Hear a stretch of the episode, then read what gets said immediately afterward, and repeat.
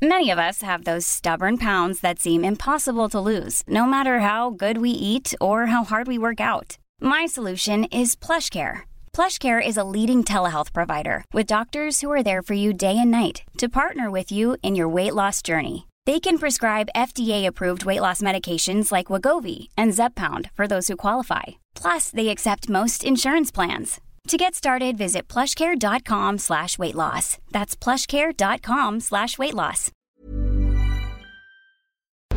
Porque el mundo actual no se entendería sin la economía y los negocios. Acompaña a Mario Maldonado, el columnista de negocios más joven y objetivo del periodismo financiero, en su programa Bitácora de Negocios.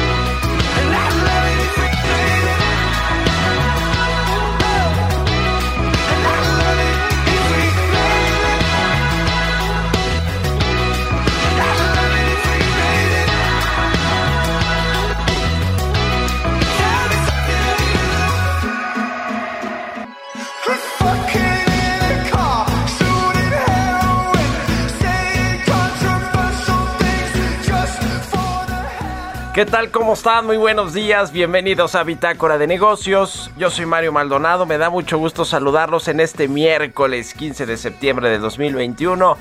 Son las 6 de la mañana con 3 minutos. Estamos transmitiendo en vivo desde la Ciudad de México en la cabina de El Heraldo Radio. Un saludo a todos los que nos escuchan, despiertan tempranito, madrugan con nosotros aquí en Bitácora de Negocios.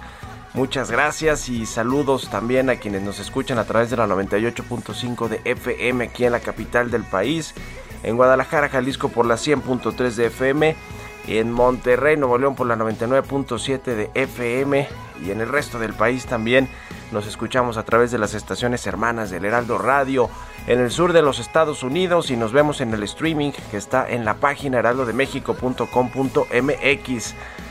Bueno, pues eh, arrancamos este miércoles patrio de festejos patrios para celebrar los 211 años de el aniversario de la independencia de México, mañana 16 de septiembre.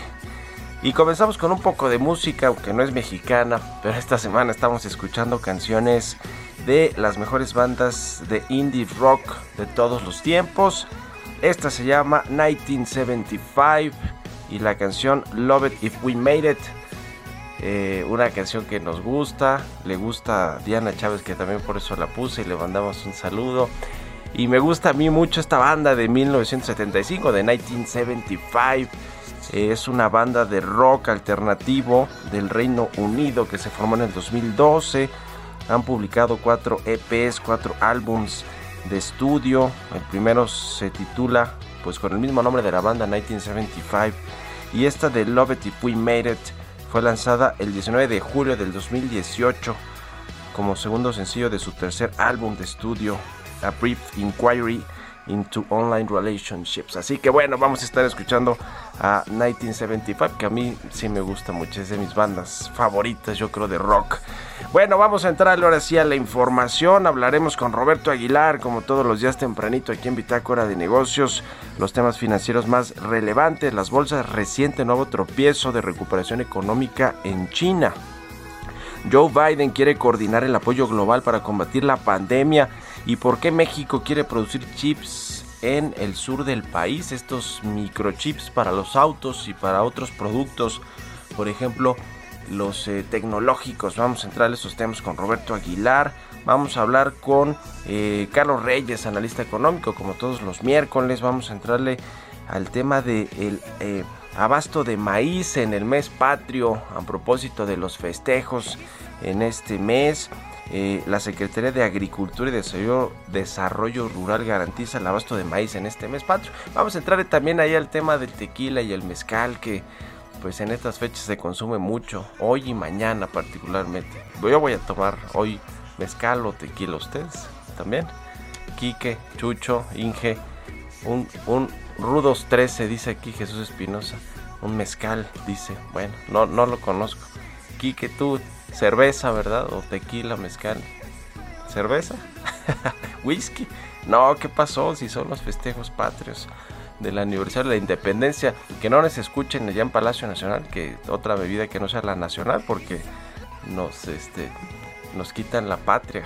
Bueno, eh, vamos a hablar también con Félix Boni, el director general de análisis económico y financiero de HR Ratings.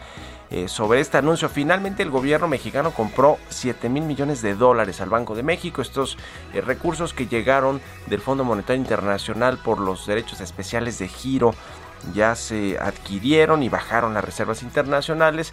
Eh, ¿Para qué los va a usar el gobierno? Para pagar deuda de Pemex, deuda externa. Parece ser que va a ser deuda de Pemex y, veremos cómo, pues cómo los usa. Sí, está bien que utilice estos recursos. Finalmente, eh, México, como el caso de Pemex, no tiene grado de inversión, pues tiene que salir a los mercados a pagar más dinero para conseguir deuda, porque pues, no tiene grado de inversión. En fin, eh, esta es una estrategia 100% del secretario de Hacienda, Rogelio Ramírez de la O. Así que, bueno, este no, no, no está tan mal. Vamos a analizar ese tema con Félix Boni y vamos a entrarle también todavía a otros asuntos que tienen que ver con el paquete económico, los ecos del presupuesto, todo lo que está pasando también, digamos un poco más a nivel político con esta invitación del presidente a los gobernadores de oposición a que se sumen a su gabinete.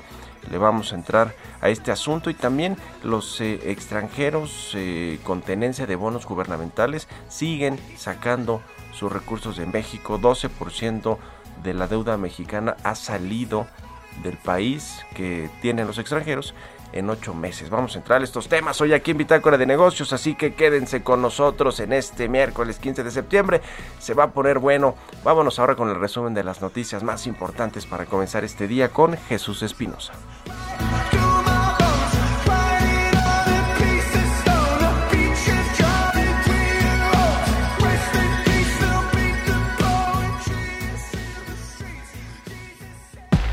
El resumen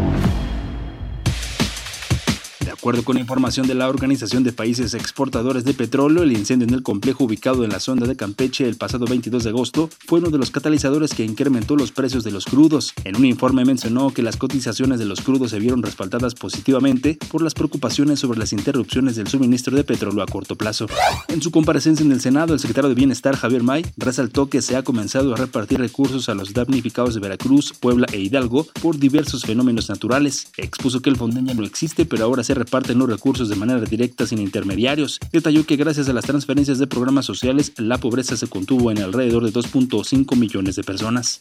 El total eh, de beneficiarios de los programas de la Secretaría de Bienestar es de 12 millones 158 mil 686 personas. El monto total de la inversión eh, en programas de las secretarías se ha incrementado a más de 378.258 millones de pesos. Ha habido un incremento año con año en el presupuesto para atender las necesidades y los programas sociales.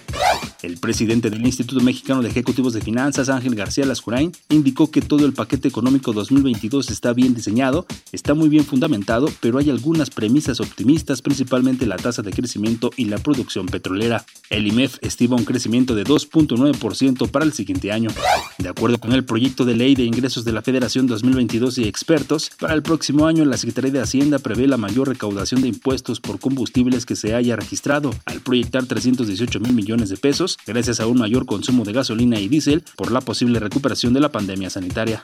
También la propuesta presentada en el paquete económico 2022, el gobierno ha detectado varias prácticas indebidas por parte de los contribuyentes del sector minero, con las que deducen a tasas más altas o pagan menos, por lo que la iniciativa establece reformar los artículos 32 y 33 de la Ley del Impuesto sobre la Renta.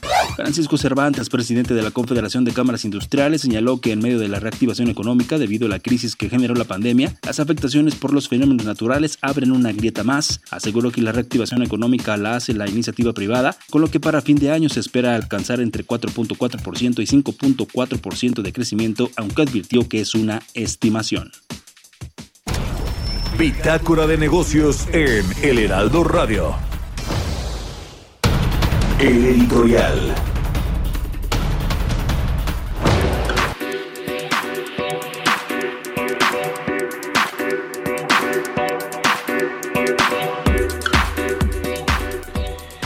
Pues está poniendo bueno el asunto del el presidente López Obrador y la oposición política, la del Congreso, pero también la del Congreso que va a ser muy importante para pasar estas eh, tres últimas reformas relevantes del gobierno del presidente López Obrador, la que tiene que ver con la Guardia Nacional, la reforma electoral por supuesto, y la que tiene que ver más con el tema económico de negocios, la reforma a la ley eléctrica que requiere tres cuartas partes del Congreso y que bueno pues necesita que los partidos de oposición pues eh, le ayuden a Morena y a sus partidos aliados a pasar estas iniciativas. Se ve difícil aunque no tanto tomando en cuenta lo que ha hecho el PRI recientemente, el Partido Revolucionario Institucional, con eh, pues este coqueteo con Morena, este llamado primor que pues podría eh, eh, terminar siendo el fiel de la balanza, el PRI, en muchas de estas iniciativas y reformas que van del presidente López Obrador.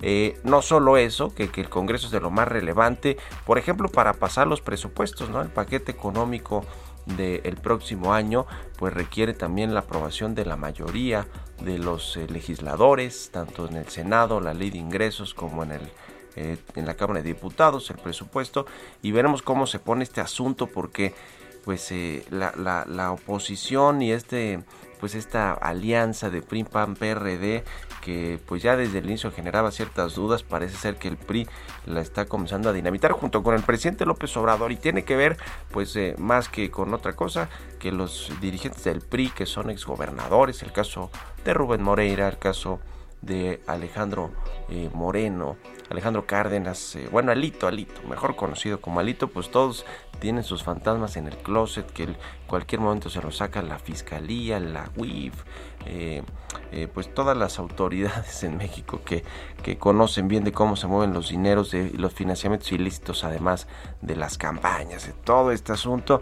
Pero se pone interesante también más con la, con la eh, pues, la invitación que hizo el presidente López Obrador el fin de semana a dos gobernadores precisamente de partidos de oposición, a Ordaz, el gobernador de Sinaloa, y Antonio Echevarría, el panista de Nayarit, a quienes ya de plano invitó a su gobierno, a Kirin Ordaz lo va a mandar a España como nuestro pues nuevo embajador como si nos hiciera falta, como si no nos hiciera falta alguien del servicio exterior mexicano, alguien de carrera, un eh, pues eh, diplomático de carrera para arreglar todos los problemas que ya se generaron por esta intención que tiene el presidente de que nos pidan disculpas los españoles por lo que sucedió hace 500 años en México con la conquista necesitamos, o sea, por si fuera poco, pues va a mandar ahí un político, un exgobernador, en fin.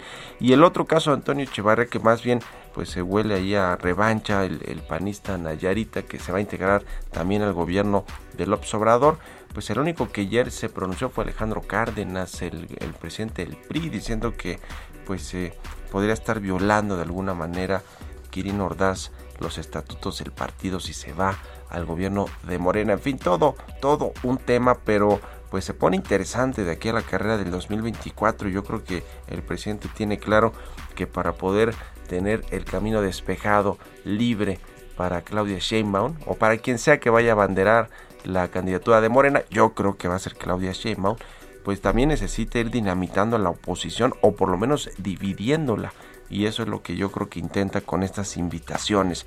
Veremos qué sucede con otros eh, futuros exgobernadores, ¿no? El caso de Oaxaca, de, Alejandro Murat, de Carlos Joaquín, de Quintana Roo, del Estado de México, incluso con Alfredo del Mazo, si no terminan sumándose a su gobierno.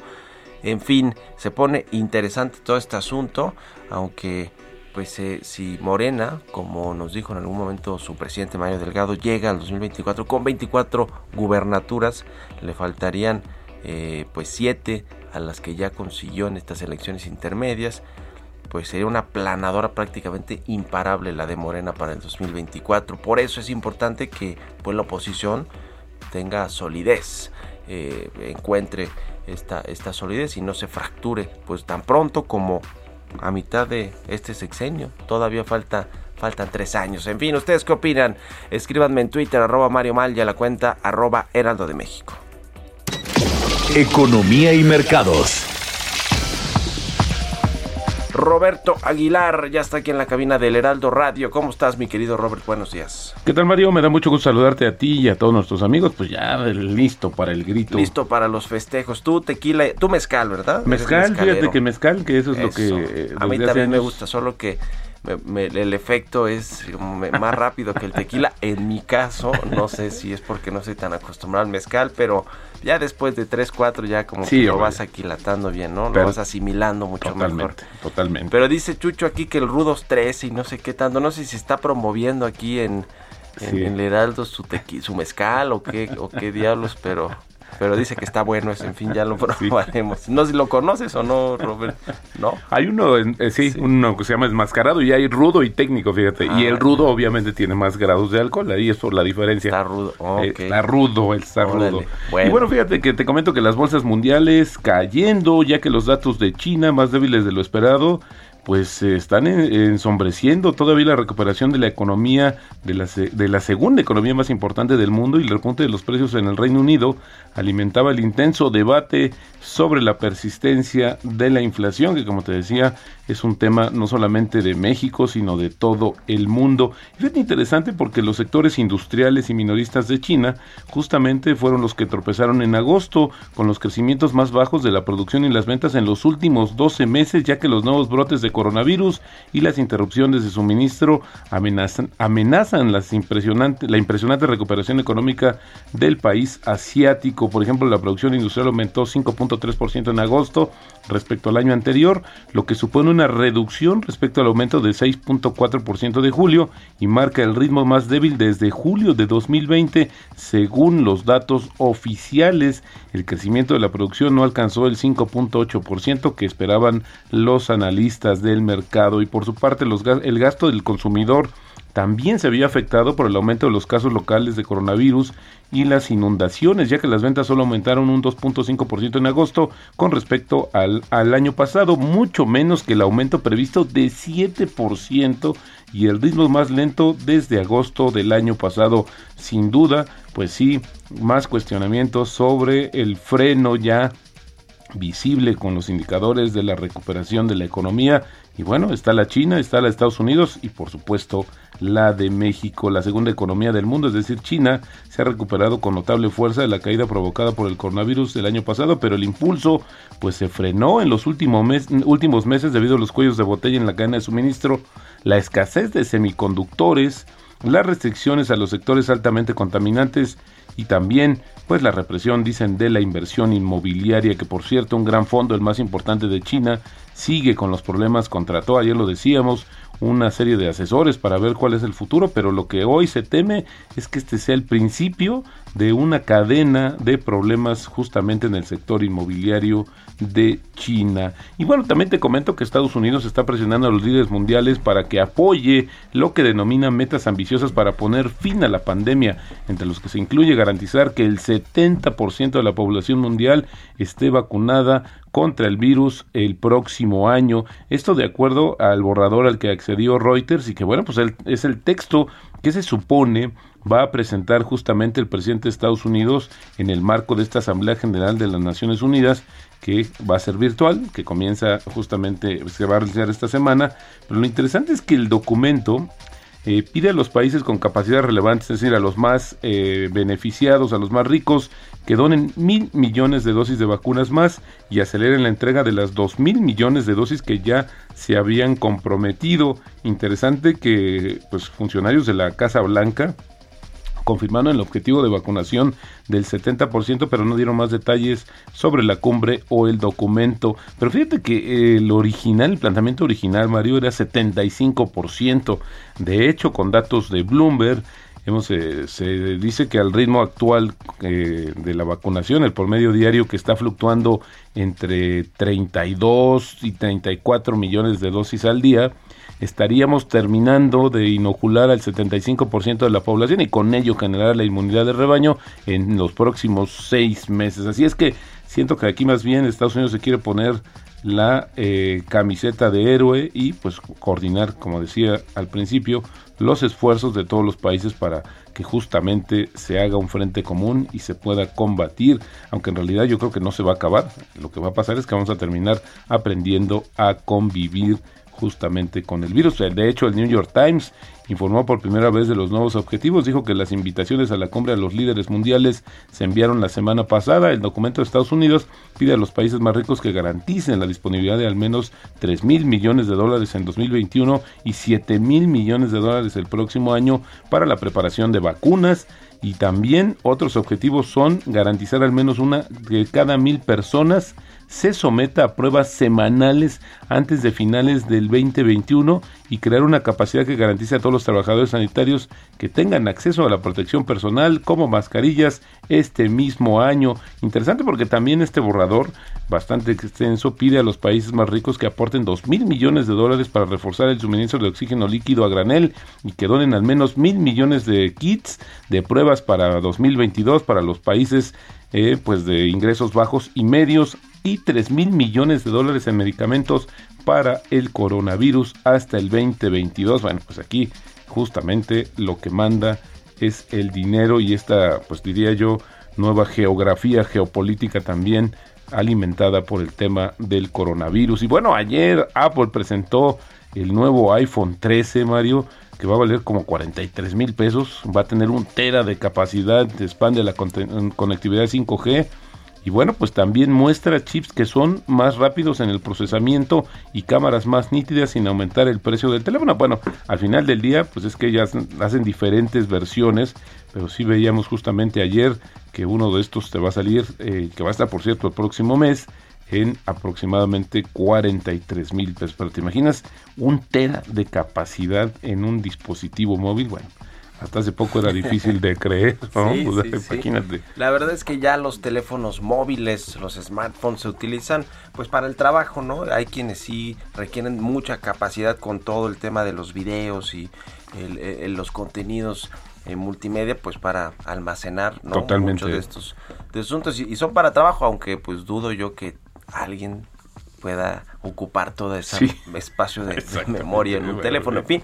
Pero interesante lo, lo, que pues eh, presentó ayer Apple, aunque bueno, a mí no, no me emocionó demasiado porque pues prácticamente son iguales. Estaba muy en línea, sí. En realidad lo que decíamos es que justamente hubiera sido decepcionado al mercado si hubiera presentado cosas distintas, pero es la evolución de un mismo dispositivo con más capacidad, más eh, pues aplicaciones, pero también un mayor precio. Y fíjate que ayer, Mario, circuló este tema de la interpretación que se dio justamente con la disminución de las reservas internacionales, que bajaron 7 mil 21 millones de dólares, es decir, que el gobierno ya le compró dólares al Banco de México, 7 mil de los 12 mil que recibió del Fondo Monetario Internacional. El tema es falta la explicación de justamente qué van a hacer con estos recursos. A ver si hoy el presidente en la mañanera comenta acerca de esta decisión.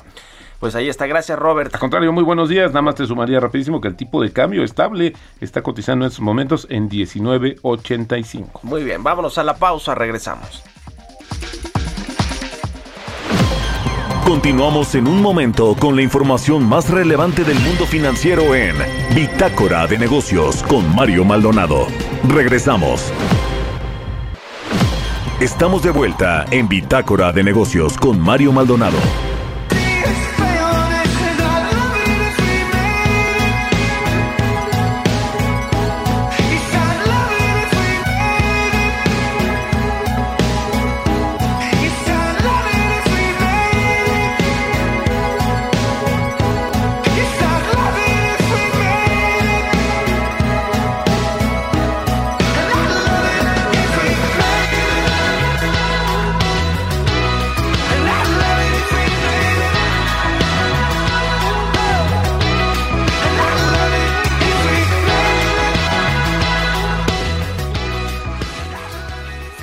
Ya estamos de regreso aquí en Bitácora de Negocios. Son las 6 de la mañana con 31 minutos, tiempo del centro de México. Regresamos escuchando esta canción de la banda inglesa de 1975. Se llama Love It If We Made It. Y es, una banda eh, pues, eh, británica de rock alternativo que se formó en Wiltshire, de, en el Reino Unido, allá en el, por el año del 2012 y esta canción de Love It If We Made It es, eh, fue lanzada en el 2018, en julio del 2018, su segundo sencillo del tercer álbum de estudio de esta banda de 1975 que le gusta aquí mucho a Jesús Espinosa, aquí que a Linge, a Roberto Aguilar y a todos nos gusta aquí esta banda británica. mañana vamos a poner algo de... Mañana vamos a transmitir en vivo, por supuesto, porque siempre al pie del cañón aquí tempranito en Bitácora de Negocios y vamos a ver qué, ponemos de música regional mexicana para que no nos crucifiquen en Palacio Nacional. No, ya, bueno. Bueno, vámonos con el segundo resumen de noticias de la segunda mitad de este programa en Bitácora de Negocios.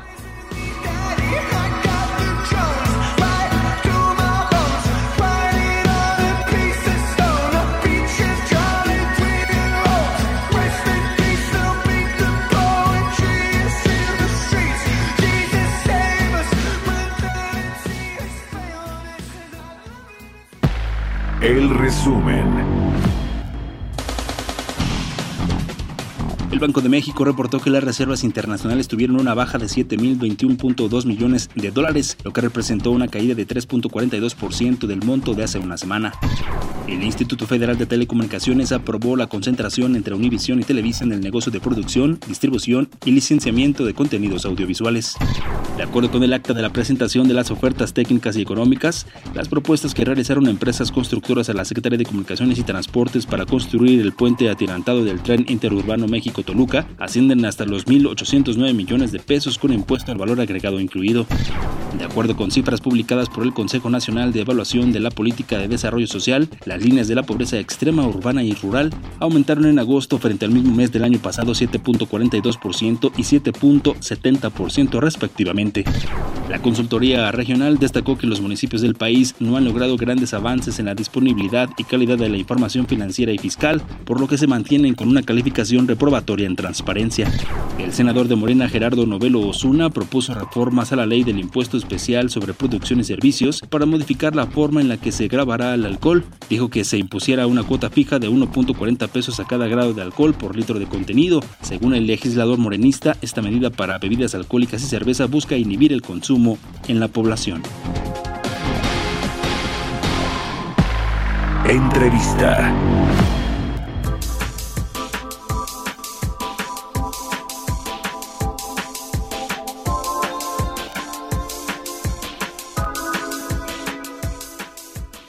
Bueno, pues ya platicábamos con Roberto Aguilar sobre esta compra de más de 7 mil millones de dólares que hizo el gobierno mexicano al Banco de México. Esto representa poquito más de la mitad de, de los recursos que depositó el Fondo Monetario Internacional a México, que le envió a través de este mecanismo de los derechos especiales de giro el pasado 23 de agosto. Estos 7 mil millones de dólares no está claro en qué se va a utilizar. El gobierno eh, no ha dicho, la Secretaría de Hacienda, hacia dónde va a destinar estos 7 mil millones, pero es muy previsible porque ya lo había comentado Rogelio Ramírez de la O y el propio presidente López Obrador querían pagar eh, al pago de la deuda de México. Después se dijo que más bien la deuda de Pemex, que como ya hemos dicho, Pemex tiene problemas eh, pues financieros, obviamente la empresa petrolera más endeudada del mundo, pero tiene además vencimientos de corto plazo, eh, es difícil de pronto salir a refinanciar sus pasivos de corto plazo, precisamente porque no tiene grado de inversión, le cobran más los inversionistas por pues eh, prestarle a Pemex, en fin, vamos a platicar de esto y de un poquito del paquete económico con Félix Boni, el director de análisis económico y financiero de la calificadora HR Ratings, a quien me da mucho gusto saludar. ¿Cómo estás, Félix? Muy buenos días. Buenos días, Mario. Gusto saludarte. Pues finalmente se van a utilizar parte de los derechos especiales de giro que entregó el FMI a México. Se dice que para pagar deuda, lo cierto es que ya Hacienda pidió 7 mil 21 millones de dólares Sí, es básicamente... Ah, perdón. Ah, no, no. Básicamente, básicamente la idea en, en eso es ah, ah, obviamente ayudar, probablemente ayudar a Pemex, como bien, bien dijiste, pero también yo creo que también está relacionado a uno de los anuncios que hicieron como parte del paquete económico de 2021 que también mencionaste, que tiene como una parte de su estrategia de, estrategia de largo plazo de ir reduciendo la proporción de la deuda del sector público federal ah, en moneda en, moneda externa y aumentar relativamente la deuda ah, interna. Entonces, básicamente, yo creo que también refleja ah, refleja este este meta de largo plazo de ir reduciendo la dependencia en deuda denominada en moneda extranjera. Sí, esa es la intención. Ahora, ¿está bien que el gobierno mexicano compre al Banco Central estos eh, recursos, 7 mil millones de dólares? ¿Cuál es la ganancia para México de adquirirlos con el Banco, de, el banco Central?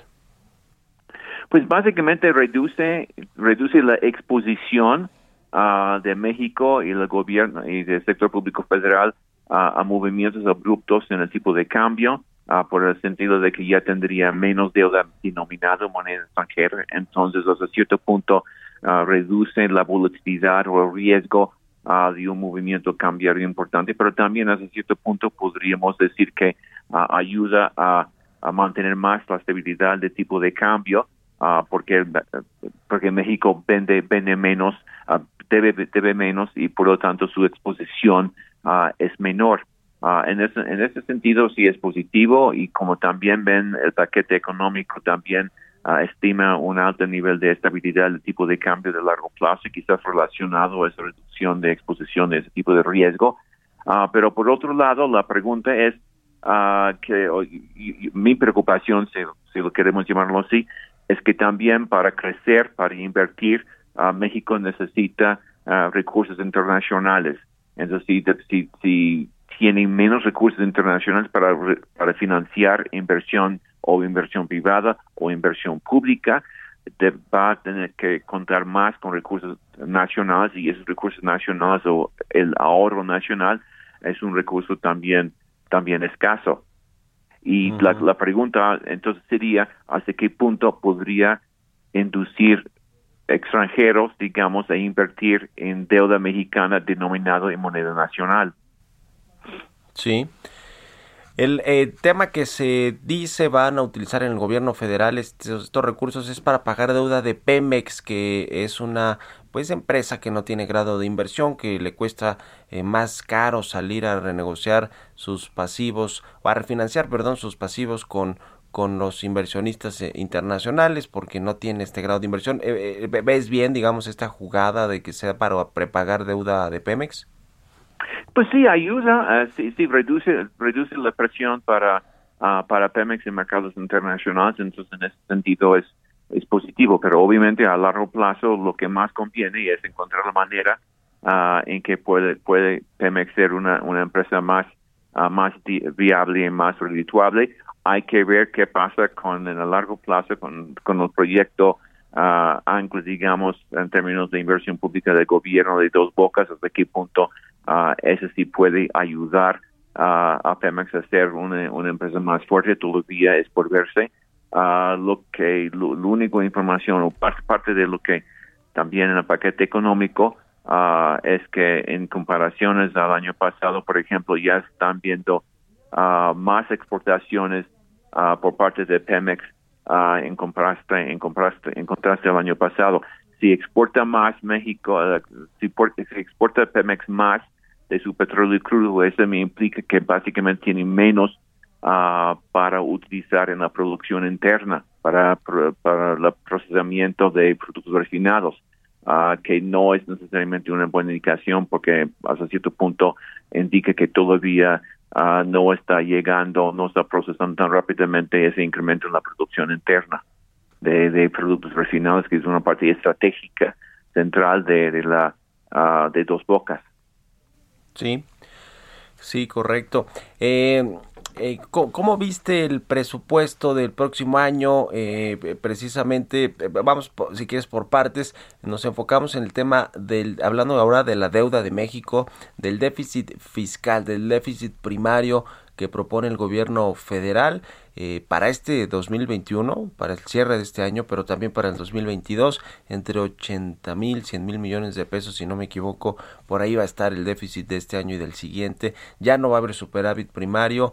Eh, sí se va a endeudar más el gobierno, eso le está pidiendo al Congreso que se lo apruebe. ¿Cómo viste este tema particular de el déficit primario en las en la, en, la, en las finanzas? No, pues sí, así en, en el corto plazo lo que sí estamos viendo Uh, sí estamos viendo un incremento en la en la deuda, como bien dices, en, el sentido de que ya no habría uh, ya no habría uh, superávit superávit primario, sino déficit, déficit primario. Uh, lo que está apostando en el corto plazo aumenta en cierto punto el riesgo. Lo que está apostando el gobierno es que este déficit puede inducir mayores niveles de mayores niveles de crecimiento y un mayor nivel mayor nivel de PIB. Lo que sí es curioso es que a pesar de que en el corto plazo sí está viendo ese alto nivel de mayor nivel de mayor nivel de déficit, por ejemplo, en el largo plazo, según ese mismo plan, se está proyectando uh, gracias a un mayor crecimiento económico, una, una economía más, más grande. Se está estimando que la deuda en el largo plazo, medido en términos de saldo histórico, que es la métrica más amplia, está indicando que ya para 2026, por ejemplo, la proporción de esa deuda a la economía inclusive va a ser menos uh, en, en, en, el, en el paquete de este año que lo que estaba proyectando el año pasado. Entonces, en el corto plazo sí están viendo uh, mayor endeudamiento o mayor déficit, uh, pero están esperando que a largo plazo se provoca mayor crecimiento. Uh, mayor crecimiento indicaría que la deuda relativo a la economía sería menor de lo que estaba eh, estimando el año pasado. Hay que ver si si funciona si funciona eso. Nosotros uh, tenemos una perspectiva no tan optimista en términos de expansión de la economía, el crecimiento económico en el largo plazo. El tema del crecimiento precisamente económico del 2022 en el eh, paquete económico que entregó Hacienda a la Cámara de Diputados, pues estiman un crecimiento de 4.1%, por encima de lo que tiene el promedio de, los analistas del mercado, sobre estimaciones en el Producto Interno Bruto de México el próximo año. ¿Cómo ves este tema? Pues sí, como ven, como mencioné, como mencionaste con respecto a los otros análisis y compartimos esta visión que no vemos, uh, no vemos un, uh, un crecimiento tan, uh, tan, tan robusto. obviamente tiene el impacto de, de, de COVID, Uh, no únicamente en México, sino también en todo el mundo. Acaba de salir un reporte ayer uh, diciendo que el crecimiento económico de China fue por debajo de lo que había estimado en buena parte uh, por, por la presencia de COVID en China. Entonces, no es únicamente un problema de México, es un, es un tema en todo el mundo, en Estados Unidos también. Entonces, ese sí es, es, otro, es otro factor que puede reducir el crecimiento. por coincidencia, por coincidencia, la expectativa de crecimiento de Hacienda en su paquete para 2022 en términos nominales fue básicamente igual a la, a la nuestra. la diferencia es que nosotros pensamos o vemos menos crecimiento real y más inflación, aunque por coincidencia quizás en términos nominales llegamos a la misma a la misma conclusión. Y ese elemento de la inflación también es muy es muy importante porque todavía esperamos uh, y todavía el mercado también mayores uh, otras alzas por parte de Banjico y hay que ver qué, qué impacto ese va a tener en el mismo crecimiento. hace más caro el crédito y por lo tanto más caro el crédito va a ser más complicado la inversión pública y también el consumo que depende del crédito. Perdón, la inversión privada. Eh, hablando de la inversión, también se propone en el paquete económico una, un aumento de la inversión pública. Eh, eh, ahora, si lo comparamos con lo que hemos tenido los años pasados, pues es un aumento, aunque la inversión pública siempre ha estado muy por debajo de lo que debería, de lo que debería ser para para generar actividad económica, para detonar actividad privada también. sin embargo, no deja de ser positivo, ¿no? Que, que se aumente la inversión pública por parte de, del gobierno, el gasto público. Um, pues sí, sí, sí, sí es uh, importante, uh, pero en términos de lo que ellos dicen, por ejemplo, ellos tienen un, uh, que estoy viendo ahorita en el programa, en, en 2021 estaban suponiendo un gasto de capital, que es básicamente la inversión, de 4.7 4.3 puntos de, de PIB. Sin embargo, para 2022 están viendo que eso va a reducir a 3.5% del PIB. Entonces, quizás en términos absolutos ah, aumenta, pero en términos en términos relativos al tamaño de la economía, uh, están viendo una uh, una reducción relativo a la economía. Y como bien dices, ese, ese sí para nosotros es un punto preocupante. Nosotros pensamos que tantos para crecer necesitas más inversión, más inversión pública, bien, bien gastado obviamente, y inversión privada. Y, y una manera en la cual el gobierno quiere mantener estabilidad en las finanzas públicas de largo plazo es ir reduciendo la inversión pública y ese sí es un elemento de, de preocupación. Entendemos las, las, las condiciones del gobierno en términos de que tiene muchas necesidades de gasto, especialmente gasto en pensiones y hasta cierto punto si quieres gastar más en pensiones y no quieres aumentar tanto la deuda y no quieres aumentar a largo plazo el déficit, en algún lado tienes que, tienes que recortar.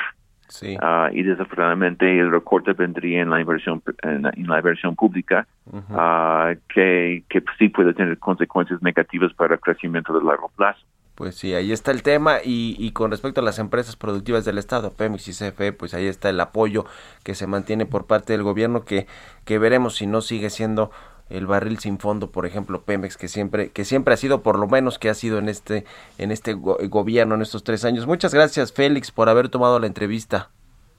Ah, buenos días, Mario. Gracias. Un abrazo, que estés muy bien. Félix Boni, director general de análisis económico y financiero de HR Rating. 6 con 48 minutos. Vamos a otra cosa. ¿Aún no te inscribes al reto Actinver? ¿Qué esperas? Aprovecha la oportunidad de aprender y comenzar a practicar en un simulador que recrea los movimientos de la bolsa. Inscríbete antes del 3 de octubre y compite para ganar hasta 500 mil pesos. Retoactinver.com. El verdadero reto es tuyo. Historias empresariales. Y bueno, pues donde necesitan también más dinero es en la FIFA que ya propuso que eh, pues el mundial de fútbol se juegue cada dos años en lugar de cada cuatro. Hay voces a favor y voces en contra de esto, pero la intención, el objetivo detrás de esto es que se generen más recursos luego de la crisis económica. Yo estoy a favor de que sea cada dos años el mundial, ¿no? Para pues para que se ponga bueno todo este asunto. Vamos a escuchar esta pieza que preparó Giovanna Torres. Luego de que en los 90 surgiera la propuesta de organizar la Copa del Mundo de Fútbol cada dos y no cada cuatro años como se hace en la actualidad, la FIFA ha revivido esa posibilidad.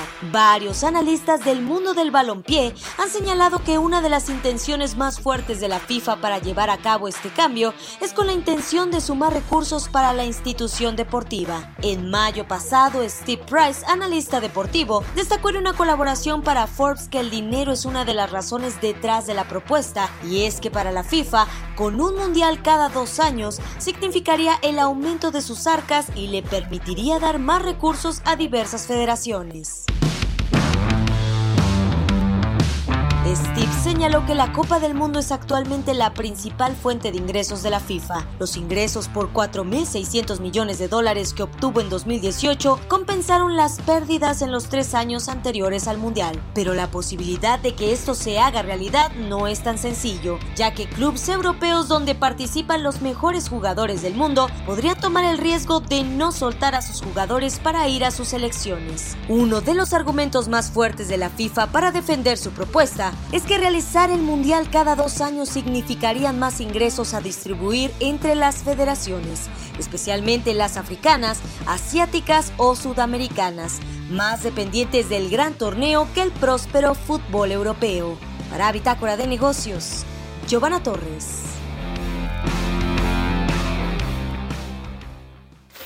Mario Maldonado en Bitácora de Negocios. Y como todos los miércoles ya está con nosotros Carlos Reyes, analista económico, conductor. ¿Cómo estás mi querido Carlos? Buenos días.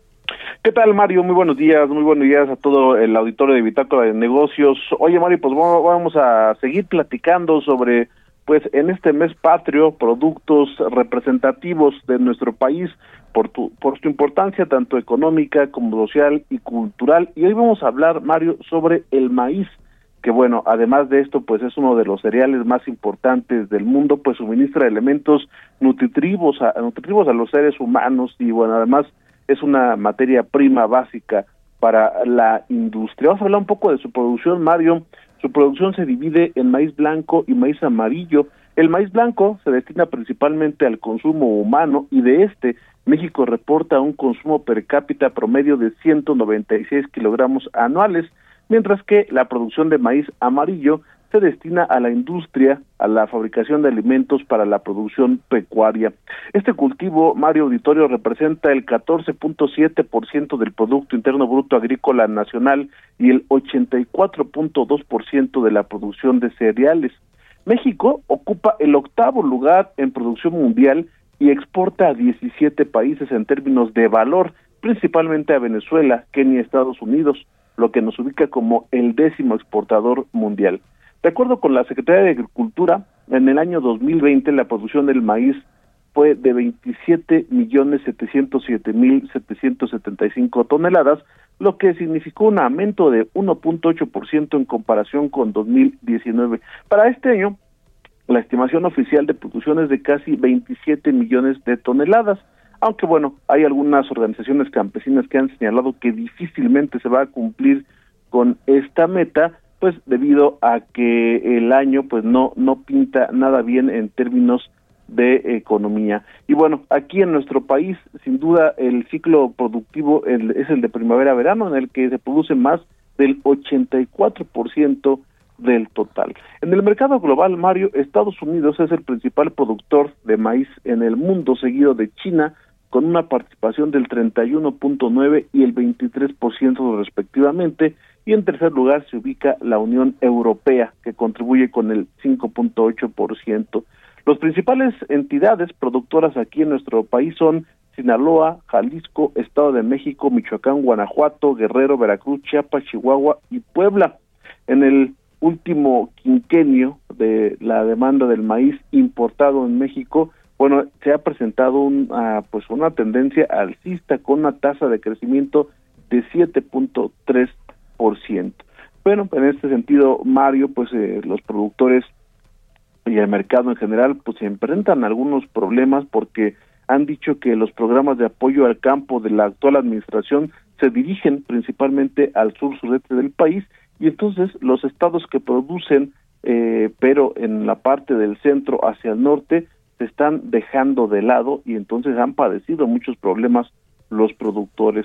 Esta afectación también, bueno, pues eh, se nota porque muchas de las importaciones se están incrementando y bueno, no es la balanza comercial en este producto, pues es deficitaria y arroja dificultades en los últimos años. Esta es esta es la situación del maíz producto, pues como lo decía Mario, representativo de México por su importancia económica y social. Muchas gracias, querido Carlos, y muy buenos días. Buenos días, Mario. Que la pases muy bien al ratito en la cena y mañana también en la celebración de estos 211 años de independencia de México. Con esto nos despedimos. Gracias a todos ustedes por habernos acompañado este miércoles 15 de septiembre aquí en Bitácora de Negocios. Se quedan con Sergio Lupita. Nos vamos a la televisión, al canal 10, a las noticias de la mañana y nos escuchamos mañana aquí tempranito a las 6 al pie del cañón. Muy buenos días.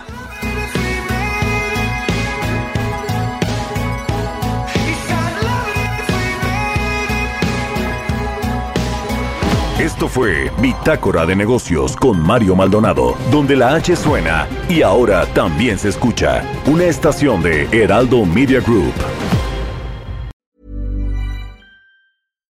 Deserves the best, and there's no better place to shop for Mother's Day than Whole Foods Market. They're your destination for unbeatable savings, from premium gifts to show-stopping flowers and irresistible desserts. Start by saving 33% with Prime on all body care and candles. Then get a 15-stem bunch of tulips for just $9.99 each with Prime. Round out Mom's menu with festive rosé, irresistible berry chantilly cake, and more special treats. Come celebrate Mother's Day at Whole Foods Market.